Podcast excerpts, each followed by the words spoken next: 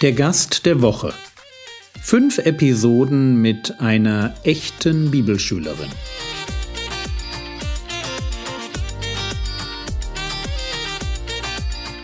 Theologie, die dich im Glauben wachsen lässt, nachfolge praktisch dein geistlicher Impuls für den Tag.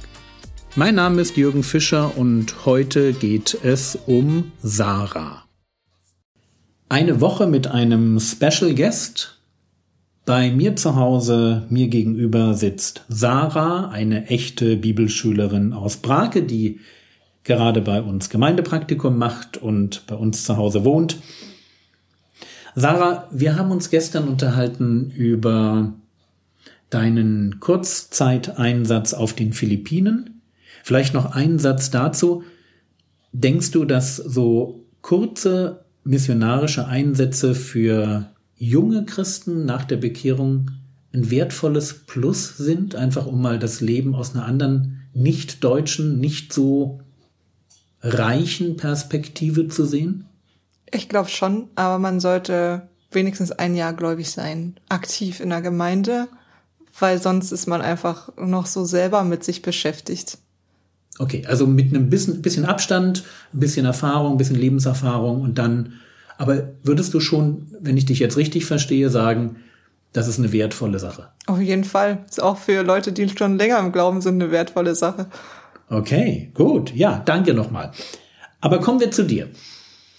Du hast, ich weiß nicht genau, ich denke am Dienstag gesagt, du hast dich mit 23 bekehrt. Bekehrung, das bedeutet jetzt für uns, die wir so einen, so einen Bibelhintergrund haben, dass du für dich entschieden hast, ganz bewusst Jesus zum Herrn deines Lebens zu machen. Vielleicht kannst du mit zwei, drei Sätzen mal sagen, wie es dazu gekommen ist. Ja, ich versuche das kurz zu fassen. Ich habe, ähm, also ich komme aus einem nicht-christlichen Elternhaus und ich komme auch aus Ostdeutschland, das heißt aus einer Ecke, die ihn mit Gott einfach gar nichts am Hut hat. Deswegen ähm, hat es auch 23 Jahre gedauert, bis ich dem ersten Christen über den Weg gelaufen bin, der das so gemeint hat, was er gesagt hat und es immer noch tut. Also er ist auch immer noch dabei. Darf ich fragen, was heißt über den Weg gelaufen? War das eine Straßenpredigt oder war das am Arbeitsplatz? Wie, wie muss ich mir das vorstellen? Was heißt über den Weg laufen? Der war äh, Teil von meinem Studium und jedes Mal, wenn irgendein Thema war, egal welches Thema, hat er sich gemeldet in der Vorlesung, in irgendeinem Seminar, irgendwann und hat über Jesus geredet. Und ich war einfach super genervt von ihm. Aber ich habe ihn beobachtet, weil ich ja wissen wollte, wie heuchlerisch er denn tatsächlich ist und habe festgestellt, dass er was hat, was, was ich gern hätte. Und dann kamen noch andere Christen aus meinem Matrikel auf mich zu und dann kam eins zum anderen. Spannend. Aber ich habe dich unterbrochen. Erzähl bitte weiter, wie es dann ging. Ähm, ja, also der lief, die liefen mir so alle über den Weg und dann habe ich bin ich in den Gottesdienst gegangen, erst weil es umsonst Mittagessen gab und ich als Studentin mich über ein Mittagessen einmal in der Woche ein warmes sehr gefreut habe.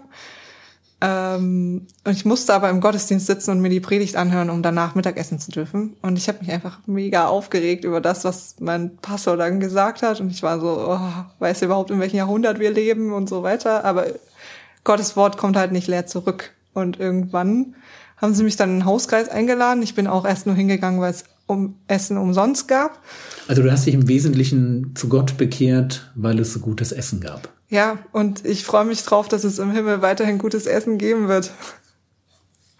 Und ähm, ja, dann am Hauskreis Bibel gelesen und irgendwann gab es diesen Moment, wo ich festgestellt habe, dass mein Denken nicht mehr mein Denken ist, sondern dass sich das verändert. Und natürlich, wie das so passend ist, haben wir Römer gelesen und da steht ja so grob, wer zu Gott gehört, dem verändert er das Denken. Und dann habe ich mich erstmal mega aufgeregt, wie er das denn machen kann und überhaupt. Und ich habe noch gar nicht Ja gesagt, nie, nie, nie. Und mein ganzer Hauskreis hat mich ausgelacht und dann ähm, war das aber irgendwie so klar, okay, es gibt ja einen Gott. Also ich reg mich ja darüber auf, dass er in mein Leben eingreift. Jetzt sollte ich auch wissen, was das für einer ist und habe angefangen, Bibel zu lesen zu beten und dann irgendwann habe ich mich taufen lassen. Also das finde ich grundsätzlich bei Atheisten einen humorvollen Zug, dass sie sich so vehement gegen etwas aufregen, was es ja eigentlich nicht gibt. Und ich denke mal, das hat sehr viel mit dem zu tun, was du jetzt gerade beschreibst, dass der Geist Gottes an Menschen zieht und dass man da in so eine Spannung hineingesetzt wird, möchte ich hören, möchte ich gezogen werden, möchte ich ins Licht oder möchte ich eigentlich mein altes Leben weiterleben? Ja, ja, das ist, kann ich gut nachvollziehen.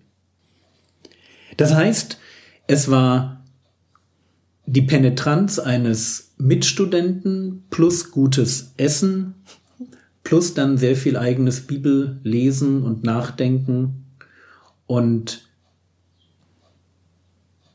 und ein bisschen Überraschung scheint mir dabei zu sein.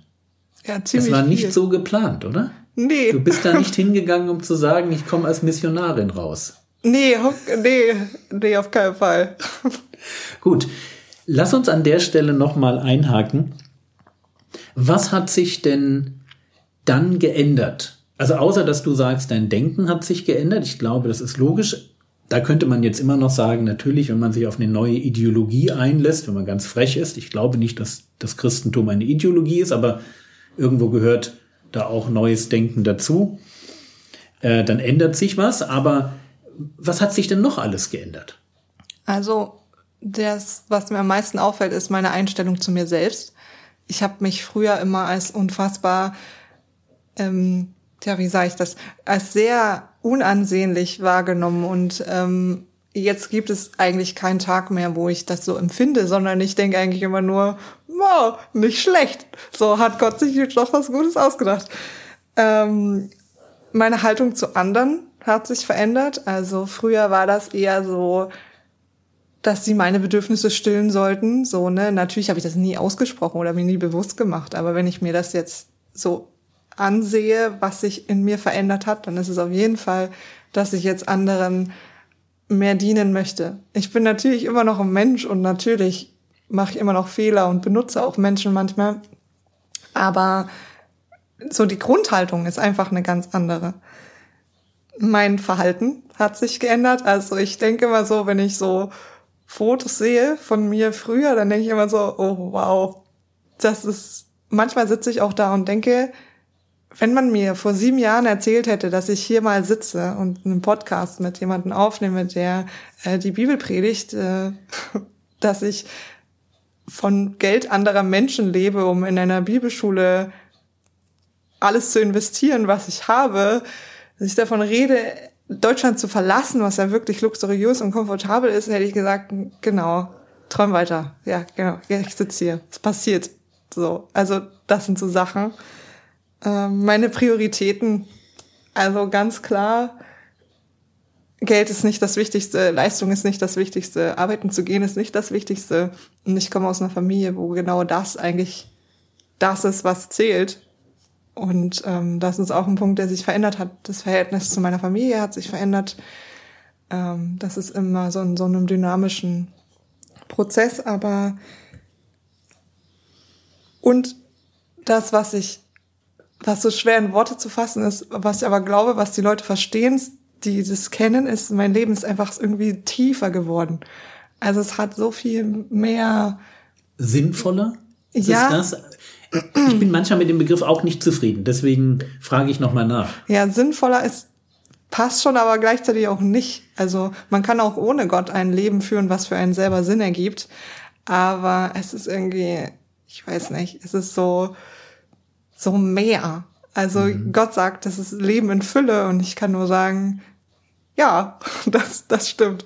Wow, ey, vielen herzlichen Dank. Also einfach auch für diese, dieses Mutmachende, dieses ja Einladende zum Glauben.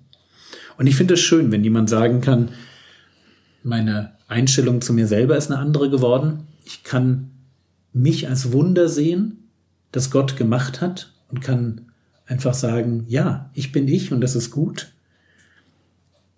Was mich begeistert ist, wenn Leute für andere leben.